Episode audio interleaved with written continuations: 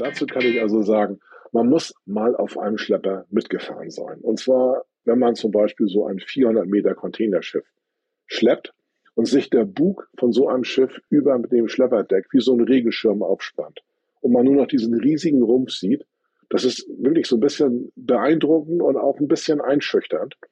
Aber plötzlich kommt dann von oben der Aufholer. Das ist so eine Leine, mit der die Schleppleine, die bei uns dann auf den Schleppern auch einen Durchmesser von 110 Millimetern hat, aufs Schiff gehievt wird. Und dann wird man als Schleppermann so ein ganz bisschen keck und sagt, du bist vielleicht so viel größer als Schiff, aber ohne unsere Hilfe kommst du im Leben nicht an die Pier. Britta's Hafen Podcast. Interviews aus dem Hamburger Hafen von Britta Müller. Moin und hallo aus Hamburg. Herzlich willkommen zur heutigen Podcast-Folge, die erste Folge in 2022. Ich freue mich so, dass es endlich soweit ist und dass ihr dabei seid. Die letzten fünf Tage gab es ja jeden Tag einen Rückblick auf das Jahr 2021 und jeden Tag gab es auch einen Tipp, wer heute mein Interviewgast ist. Hier nochmal die fünf Tipps. Ohne sie geht nichts im Hamburger Hafen. Sie sind nicht nur im Hafen, sondern auch offshore unterwegs. In der Flotte haben sie echte Kraftpakete. Sie haben eine lange Geschichte, in der eine Frau eine besondere Rolle spielt. Und jetzt der letzte Tipp. Der Name dieser Firma hat mit Respekt gegenüber anderen zu tun. Es handelt sich um die Fairplay Towage Group. Wer ein paar Bilder dazu sehen möchte, auf deren Instagram-Kanal unter Fairplay Towage Group gibt es beeindruckende Fotos. Und eventuell erinnert ihr euch an den Tag, als die Peking, die legendäre Viermastbark, nach Hamburg geschleppt wurde. Auch das hat Fairplay gemacht. Heute geht ein ganz, ganz großer Wunsch von mir in Erfüllung und deswegen bin ich ehrlich gesagt ganz schön aufgeregt. Ein Interview mit einem Gast der Fairplay Towage Group. Es ist der Director Fleet Management Wulf Resenhöft. Hallo und herzlich willkommen, Wulf. Ja, moin, Britta. Ja. Da bin ich ja mal gespannt, was jetzt auf uns zukommt. ich freue mich so über die Zusage zu dem Interview. Magst du dich bitte einmal vorstellen und darf ich dabei gleich mal fragen, woraus bestehen eigentlich die Aufgaben eines Director Fleet Management? Britta, das mache ich gerne. Mein Name ist Wolf Resenhöft. Ich bin 59 Jahre und arbeite seit 26 Jahren bei Fairplay in Hamburg. Ich habe in der Firma bereits in verschiedensten Positionen gearbeitet. Das fing mal als Assistent in der Befrachtung an. Später folgten Funktionen in der Hafen- und Seeschleppabteilung, äh, deren Leitung ich dann auch irgendwann übernommen habe. Ich habe unsere Kunden auf fast der ganzen Welt besucht und bin Teil bei vielen Projekten gewesen. Angefangen hat das mal mit der Einführung eines QM-Systems Ende der 90er Jahre, war damals ein Riesenthema. 2000 haben wir das erste Computernetzwerk aufgesetzt. Das war also bahnbrechend bei uns. Und E-Mail war also überhaupt 2000 der Knaller überhaupt. Dann haben wir Neubauten gemacht, alte Schlepper verkauft, Bergungen abgewickelt, neue Geschäftsfelder in Westafrika aufgebaut und Kunden auf der ganzen Welt besucht. Also im Grunde genommen alles das gemacht, was man üblicherweise so dem Reedereigeschäft anbelangt. Und ja, meine Berufsbezeichnung oder mein meine Jobumfang äh, regelt im Endeffekt, oder ich regel alles, was unsere Flotte anbelangt. Also alles, was unseren gruppeninternen Bedarf anbelangt, kommt früher oder später mal auf meinen Tisch. Ich kümmere mich zum Beispiel um die Eincharterung, also die Anmietung von Schleppern, die notwendig sind, wenn unsere eigenen äh, Schiffe für die Arbeiten nicht ausreichend sind. Das kann mal kurzfristig sein, aber kann auch über etliche Jahre gehen. Da mache ich die Verträge und die nachgelagerte Abwicklung. Das natürlich alles auf Englisch. Ich regel zum Beispiel auch die Registrierung unserer Schlepper. Das ist eine ganze Menge Arbeit, die bei den ganzen Behörden und, und Registergerichten anzumelden und dort richtig in diese, in diese Administration reinzuhängen. Ich habe, wie schon erwähnt, also An- und Verkäufe von Schiffen gemacht. Das sind so Sachen, die regelmäßig vorkommen, wenn wir mal neue Schlepper brauchen oder eben auch nicht mehr brauchen. Und wenn so ein Closing, also so die endgültigen, die endgültige Abwicklung mal über verschiedene Zeitzonen geht, dann kann das auch mal morgens ganz früh oder abends ganz spät werden. Dann regle ich auch Ausflaggung für unsere Schlepper, die also nicht unter deutscher Flagge arbeiten müssen. Das ist also in verschiedenen Einsatzgebieten durchaus mal der Fall. Und ein ganz großer Betätigungsbereich für mich ist die Versicherung unserer Flotte. Bei fast 100 Schiffen haben wir natürlich eine Flotte, die also mehrere hundert Millionen wert ist. Da kommen natürlich auch ordentliche Prämien zustande. Und wir machen so viele verschiedene Arbeiten mit unseren Schleppern, dass die Prüfung der Verträge und vor allen Dingen die Klärung, ob das, was wir machen, auch durch unsere Versicherung abgedeckt ist, immer wieder geprüft werden muss. Denn wir wollen natürlich nicht, dass da irgendwelche Deckungslücken ergeben. Und falls jetzt jemand glauben sollte, dass das ein trockenes Thema ist, den kann ich also absolut beruhigen. Das ist überhaupt nicht der Fall. Denn ich bin im ständigen Austausch mit unseren Schiffen und den Fachabteilungen. Also ganz, macht unwahrscheinlich viel Spaß, viel Interaktion. Ja, das war ja schon ein toller Überblick über deine ganzen Aufgaben. Am Anfang hast du QM gesagt, das steht für Qualitätsmanagement, nehme ich an? Richtig, das war Anfang der, oder Ende der 90er. Wollte ich nur noch mal kurz die Abkürzung erklären. Und dann hast du gesagt, Ausflaggen und so weiter. Aber die Schlepper im Hamburger Hafen haben deutsche Flagge, oder? Ja, im Hamburger Hafen haben sie deutsche Flagge. Aber in Rotterdam zum Beispiel wird auf die Flaggenführung überhaupt nicht geachtet. Da kann man also mit jeder Flagge arbeiten. Äh, mhm. Von daher, wenn wir da ein Schiff hinverlegen für einen längeren Zeitraum, wird das dann auch mal ausgeflaggt. Jetzt hast du schon viele Beschäftigungsfelder bei deiner Vorstellung gesagt. Kannst du vielleicht trotzdem noch mal die Betätigungsfelder von Fairplay aufgeben? Es geht ja nicht nur um Schlepper, die im Hamburger Hafen den Schiffen Assistenz geben. Natürlich. Also wenn wir jetzt mal die Gruppe als solches betrachten, sind wir natürlich in erster Linie eine Hafenschleppreederei.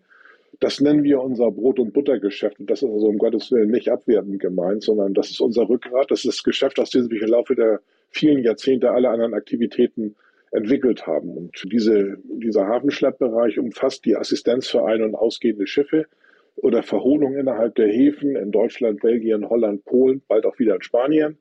Momentan sind es 29 Häfen. Dann natürlich auch das Eindocken von Schiffen bei den Werften. Das ist immer eine große Show, wenn bei Blum und Voss zum Beispiel Dock 17, großes Containerschiff oder ein Kreuzfahrer ein- oder ausgedockt wird und dann die Norderelbe gesperrt wird. Für die Seeleute mit EH an Land immer ein Spektakel und für die Seeleute mit Doppel-E an Bord ein ganz normaler Teil der Arbeit, dann aber mal im Fokus der Öffentlichkeit. Dann machen wir eine ganze Menge Offshore-Einsätze. Also Offshore ist für uns alles, was außerhalb der Häfen stattfindet.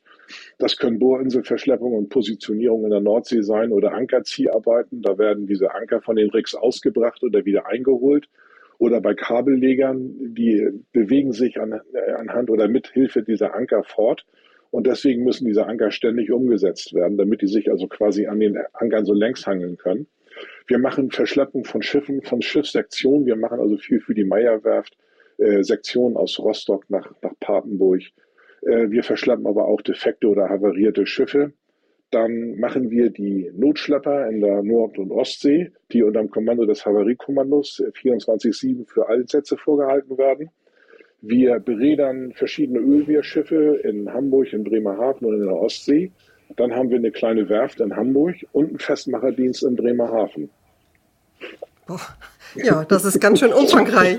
Aber jetzt hat man mal einen Einblick bekommen, worum es bei Fairplay eigentlich geht. Jetzt nochmal zurück zum Hamburger Hafen. Wie viele Schlepper hat Fairplay denn aktuell im Hamburger Hafen? Also ich sage mal so, man muss das glaube ich nicht oder man darf das glaube ich nicht isoliert sehen und mit einem Fokus nur auf Hamburg betrachten, sondern immer muss die Flotte als Ganzes betrachtet werden. Die wird nämlich nach Bedarf lokal verteilt eingesetzt und im Moment sieht es grob so aus, in Hamburg immer so um acht Schlepper, in Brunsbüttel sind fünf, in Wilhelmshaven sind fünf, Bremerhaven sieben bis acht. In Rostock sind vier und dann haben wir in Rotterdam elf, in Antwerpen sechs, in Stettin an der Odermündung 14 in Gdynia neun. In Spanien werden nachher auch wieder neun Schlepper sein. Und die Schlepper, also insbesondere an der deutschen Nordseeküste, rotieren immer so ein bisschen und verstärken die Flotte immer dort, wo sich also punktuellen Bedarf ergibt oder das operativ notwendig ist, weil die Distanzen sind relativ kurz und die Schlepper können sich also relativ flott bewegen. Also von Wilhelmshaven nach Hamburg, das dauert 18 Stunden. Dann ist der Schlepper hier irgendwo einsatzbereit und so kann man die Schiffe also wunderbar verteilen. Das ist ja interessant. Und wenn jetzt ein neu, ganz neues Containerschiff zum Beispiel nach Hamburg kommt, das noch nie hier gewesen ist, wie funktioniert das dann, dass die Schlepper genau wissen, wie sie diese Manöver fahren müssen? Wird das geübt im Simulator oder spielt das für einen Schlepper gar keine Rolle, ob das ein neues Schiff ist oder ob das schon zehnmal da war? Ich denke, dass du jetzt auf diese Mega-Containerschiffe äh, genau, ja. Ja, also da muss ich schon mal sagen, der, der Begriff Mega stört mich so ein bisschen. Der hat sich nämlich ganz gewaltig abgenutzt. Ich lese seit, ich weiß nicht, mindestens zwölf Jahren immer wieder vom größten Containerschiff, das je nach Hamburg gekommen ist. 2010 war das mal ein Schiff von Offen mit 14.400 TU. Das war wirklich mal was in der Zeit. Aber dann drei, keine drei Wochen später kam das nächste größte und dann drei Wochen später das nächste größte. Mittlerweile sind wir bei 25.000 TU angekommen und es drängt sich immer so ein bisschen der Verdacht auf, dass die Größe der einzig noch geltende Maßstab ist, der zählt. Nachhaltig finde ich das nicht, zumal Schiffe eine Lebensdauer von 20 bis 25 Jahren haben. Und was passiert eigentlich mit den ehemals größten Schiffen? Aber zurück zu Hamburg. Also wir verfolgen über unsere Einsatzleitung in Neumühlen den Schiffsverkehr auf der Elbe. Dazu benutzen wir also AIS-Quellen. Das ist so ein, so ein automatisiertes Identifikationssystem von Schiffen, bei dem also die Schiffe in ein System ihren Namen, Kurs, Geschwindigkeit und so weiter übertragen. Daraus kann man immer sehr gute Forecasts entwickeln, wann die Schiffe hier sind. Dann werten wir natürlich Terminalpläne, äh, Pläne der Reedereien und so weiter aus. Und aus diesen Quellen ergibt sich für uns eine tägliche Lage für jeden Tag. Und unsere Operationsabteilung plant dann anhand der Daten den Schlepperbedarf und zieht, wenn erforderlich, Schlepper aus anderen Häfen, also primär Brunsbüttel und Bremerhaven ab, um die Flotte hier in Hamburg zu verstärken. Und das ist so geübte Praxis, die wir jeden Tag eigentlich machen. Und wir haben also bis jetzt eigentlich immer jede Verkehrsspitze irgendwie abbilden können und jeden Dampfer sicher an die Pier gekriegt. Und ja, wir üben sowas an, ab und zu auch mal am Simulator. Aber wir sagen also immer, dass die Wahrheit immer auf der Elbe liegt. Dann also der Simulator kann eine ganze Menge simulieren, aber es geht nachher immer um das handwerkliche Geschick, was wir also auf dem Schlepper nachher an Tag legen. In Verbindung mit dem Schiff und dem Lotsen, der an Bord ist. Und vorab Infos, ob das Schiff zum Beispiel zwei Bugstrahlruder hat oder irgendwie sowas, das bekommt ihr gar nicht. Also wir haben in der Regel Informationen über die Ausrüstung, aber die entnehmen wir witzigerweise auf der Webseite von den Reedereien. Am Ende ist das aber nicht allzu wichtig, ob so ein Schiff solche Anlagen hat, sondern nur, ob sie am Ende hier auch vor Ort funktionieren. Und das bekommen wir in der Regel vom Hafenlotsen mitgeteilt, bevor wir die Schlepper zum Schiff schicken. Ich muss allerdings einschränken meistens, also ab und zu klappt das nicht. Unsere Zentrale hat bei einigen Schiffen dann immer so ein Gefühl und behält sich immer ein Schlepper so ein bisschen im Sinn. Das heißt, im Fall der Fälle muss auch mal ein Schlepper schnell auf Zuruf hinterher. Und das passiert meistens, wenn der Schiffsleitung am Ende dann doch kurz vorm Liegeplatz einfällt, dass das Bug- oder Heckstrahlruder doch nicht funktioniert. Und äh, interessant ist dabei, äh, wie gut das Gefühl unserer Einsatzleiter ist. Sie liegen dann nämlich ziemlich häufig richtig. Die kennen so, wie man so schön sagt, ihre Schweinchen am Gang. Oh, spannend. Ja, Schlepper haben ja so einen ganz speziellen Antrieb, deswegen können die ja auf der Stelle drehen und sind so kräftig beim An- und Ablegen unterwegs. Könntest du das einmal fachmännisch erklären, was für einen Antrieb so ein Schlepper hat? Ja, also wir haben grundsätzlich drei verschiedene Antriebe, also für diese hochwendigen Schlepper. Ich nehme mal am besten den äh, Shuttle-Schlepper als Beispiel. Ich könnte das jetzt mit wirklich ganz vielen Bildern und, und Filmchen und, und, und, und Werftaufnahmen illustrieren, aber wir machen ja leider einen Podcast und kein YouTube-Video. Aber es ist im Grunde genommen so, die Antriebe, muss man sich vorstellen, sind im vorderen Drittel des Schleppers etwa unterhalb der Brücke angeordnet. Diese Antriebe, das kann man sich äh, vorstellen wie so ein Außenbordmotor, also wie zwei Außenbordmotoren, die durch den Schiffsboden durchgesteckt werden. Die Schäfte äh, gucken also aus dem Schiffsboden raus und am unteren Ende ist dann der Propeller und diese Einheiten können unabhängig voneinander gedreht werden Daraus ergibt sich diese einmalige Wendigkeit der Schlepper. Die Schlepper können auf der Stelle drehen, das geht wirklich, und stoppen auch innerhalb einer Schiffslänge. Und ein paar technische Daten zu unseren etwas größeren Schleppern. Da wiegt ein so ein Antrieb 63 Tonnen. Der Antrieb ist dann sieben Meter hoch, enthält zum Beispiel 7.500 Liter Hydrauliköl und in der Korddüse, das ist so ein, ein Rohr, was um die Propeller rumgebaut wird. Damit wird der Schub ein bisschen verbessert und die Kraft ein bisschen erhöht. In dieser Korddüse kann ich also, ich bin 1,93 groß, mit viel Platz in alle Richtungen bequem stehen und kann noch drei Kollegen mitnehmen, ohne dass wir uns berühren. Und dann hat so ein Schlepper natürlich von diesen Antrieben zwei Stück, zwei Motoren mit insgesamt 8000 PS Leistung. So eine Hauptmaschine wiegt dann mal schnell so um 140 Tonnen. Also wir sind mit ganz ordentlichen Massen unterwegs. Und die Arbeit der Schlepper umfasst ja ganz viele Manöver, die man so beim Schlepperballett während des Hafengeburtstags etwas komprimiert vorgeführt bekommt.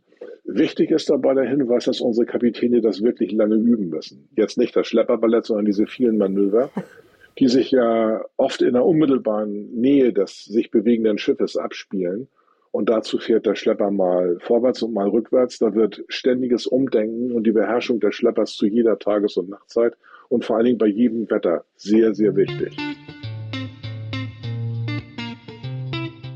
Für alle, die jetzt Lust bekommen haben, mit einem Schlepper mitzufahren, bei der Stiftung Hamburg Maritim gibt es die Fairplay 8. Das ist ein Schlepper der Fairplay-Reederei aus den 1960er Jahren. Damals war es der leistungsstärkste Schlepper, den Hamburg zu bieten hatte. Und heute ist es ein Traditionsschlepper, auf dem eine ehrenamtliche Crew mit Gästefahrten die Möglichkeit anbietet, einmal mit zu einem Schlepper mitzufahren. Ganz, ganz herzliche Grüße an die ehrenamtliche Crew, die sich das ganze Jahr um das Schiff kümmert, mit den Gästefahrten versucht Geld einzunehmen, damit man den Schlepper unterstützt. Abgesehen von ganz empfehlenswerten Butterkuchen und Erbsensuppe gibt es ganz tolle Eindrücke in diese Arbeit der Fairplay 8. Mein Ausflugstipp für diesen Sommer und ich drücke ganz, ganz fest die Daumen, dass es in diesem Sommer wieder mit den Ausflugsfahrten klappt. Den Link gibt es natürlich wieder in den Folgenotizen. Mal, wie groß ist denn so eine Besatzung an Bord eines Schleppers?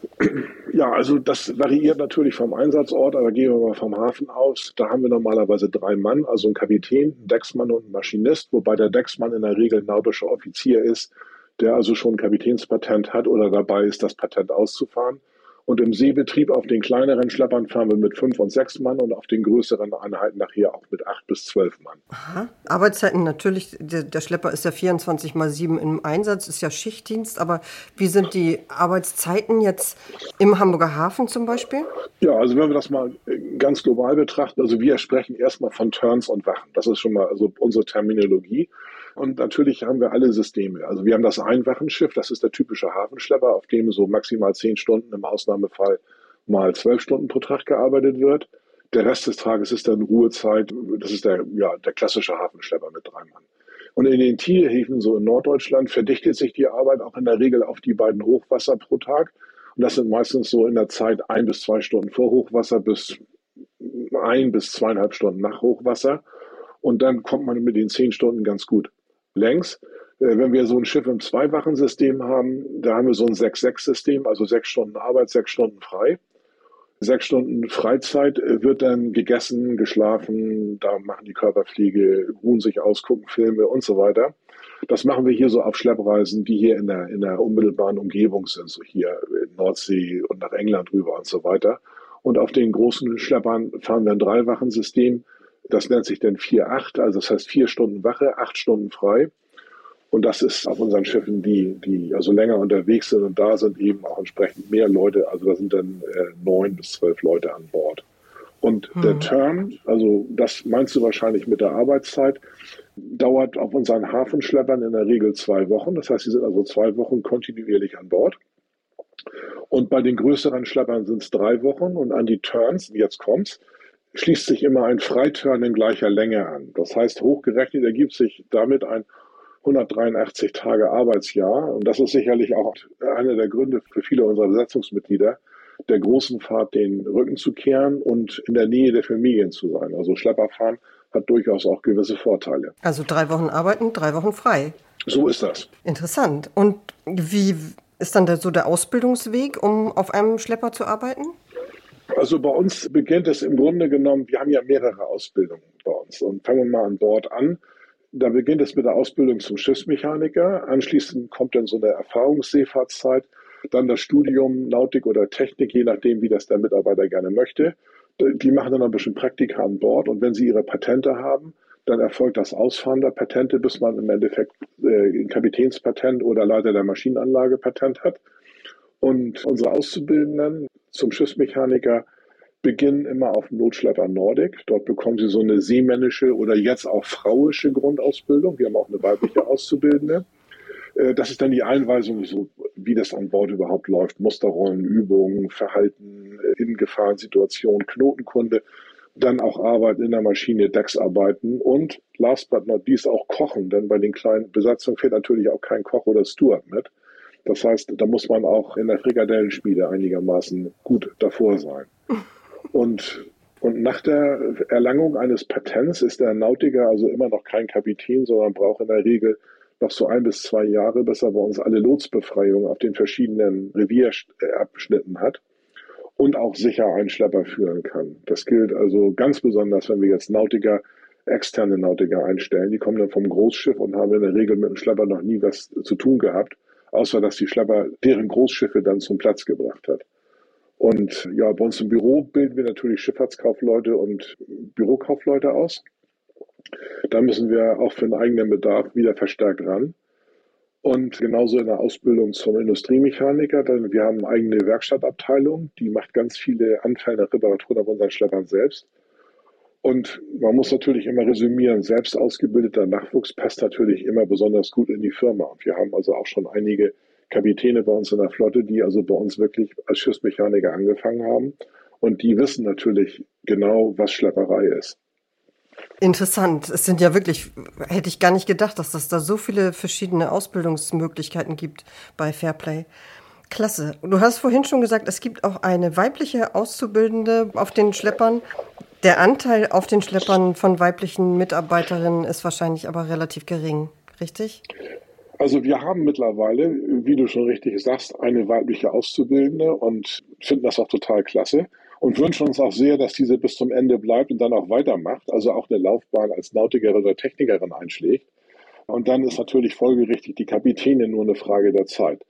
Das Problem bei uns ist, dass die Arbeitsstättenverordnung den Einsatz von gemischten Crews, also Männer und Frauen, besonders auf Kleinschleppern ohne separate Sanitärräume für die Damen, bislang schwer oder eigentlich unmöglich gemacht hat.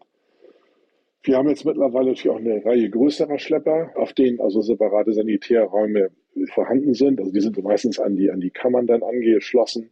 Da geht es denn. Es gibt ja immer noch diese alte Mehr und diese alte Aussage, dass die Schifffahrt eine Männerdomäne ist. Die finde ich total doof. Und ich kann eigentlich nur jede junge Frau motivieren, sich eine Karriere in der Schifffahrt mal sehr genau anzusehen. Denn die Möglichkeiten sind gewaltig. Der Bedarf an gut ausgebildeten Frauen, auch Männern, ist groß. Die Aussichten sind gut und ein ordentliches Stück Geld kann man auch verdienen.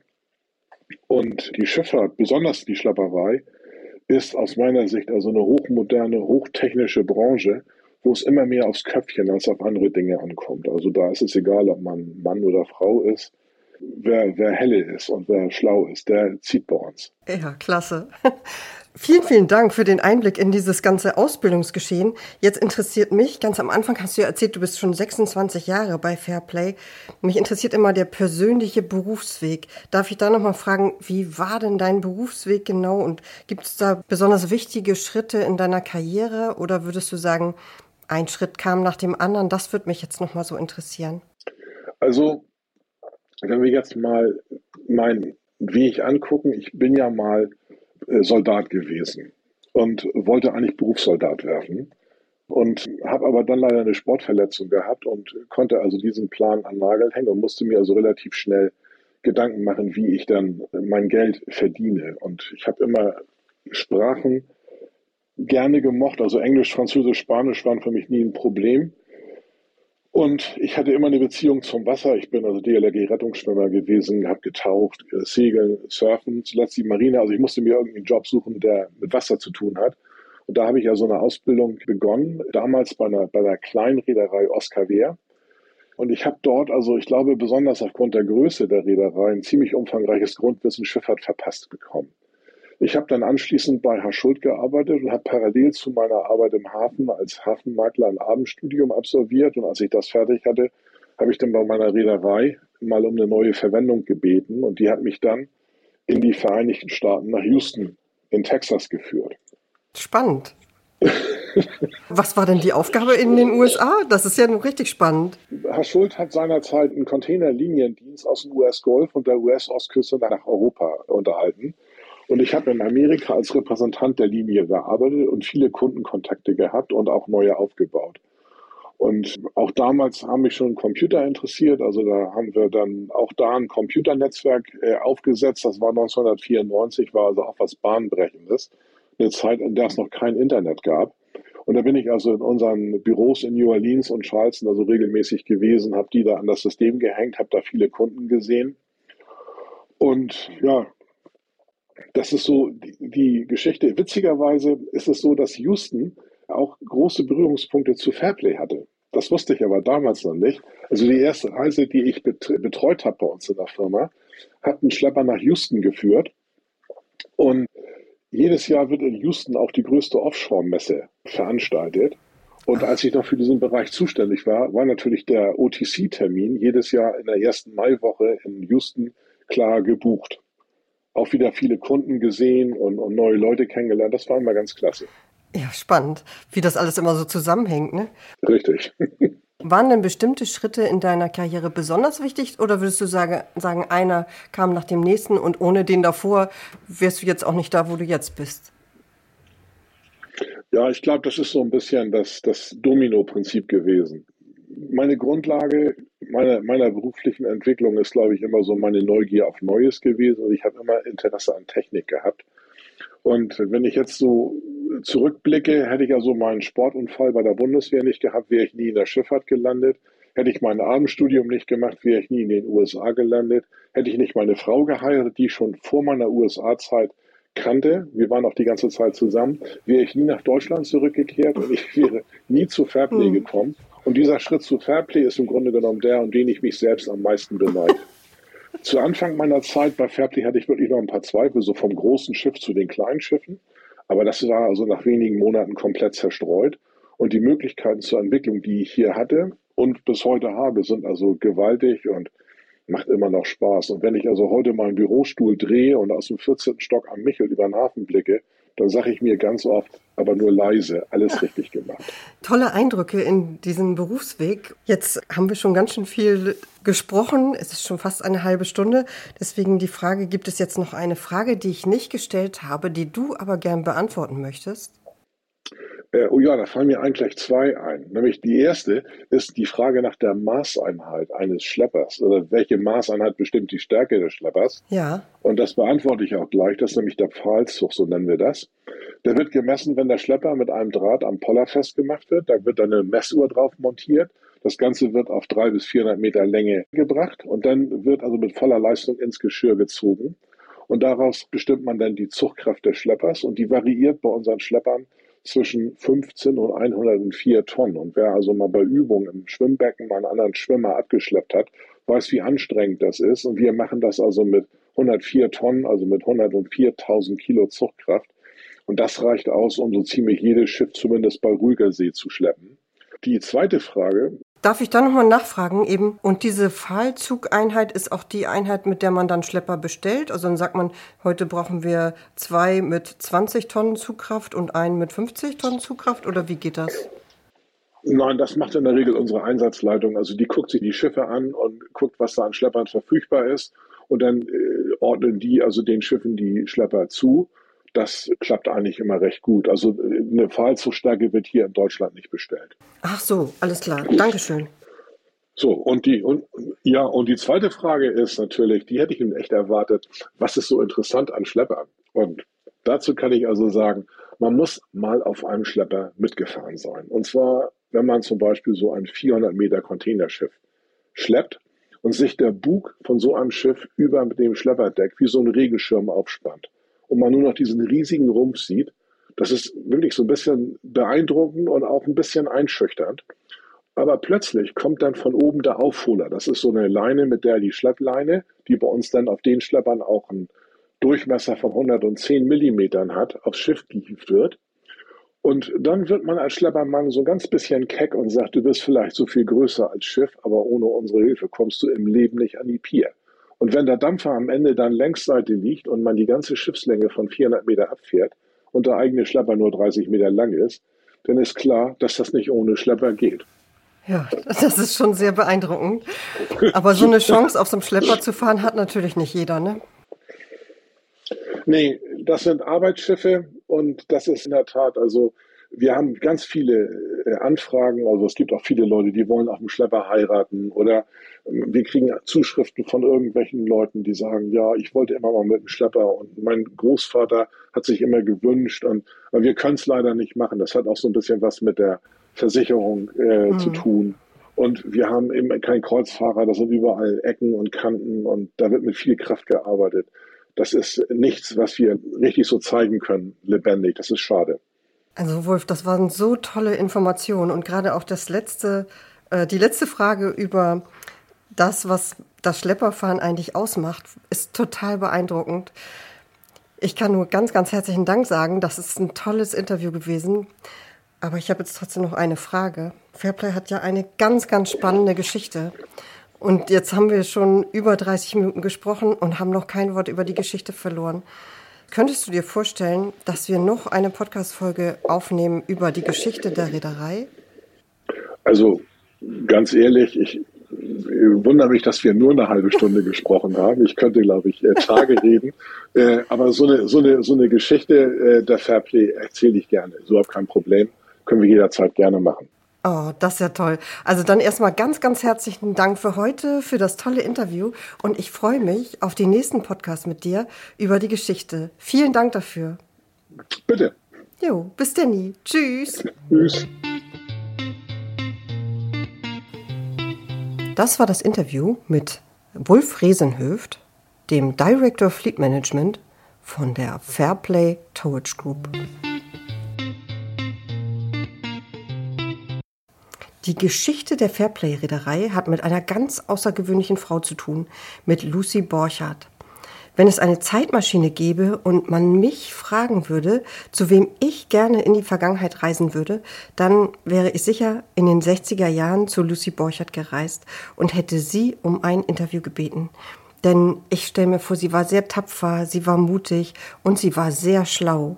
Lucy Borchardt hat nämlich eine einzigartige maritime Karriere in einer Zeit gemacht, in der Gleichberechtigung ganz, ganz sicher nicht großgeschrieben wurde.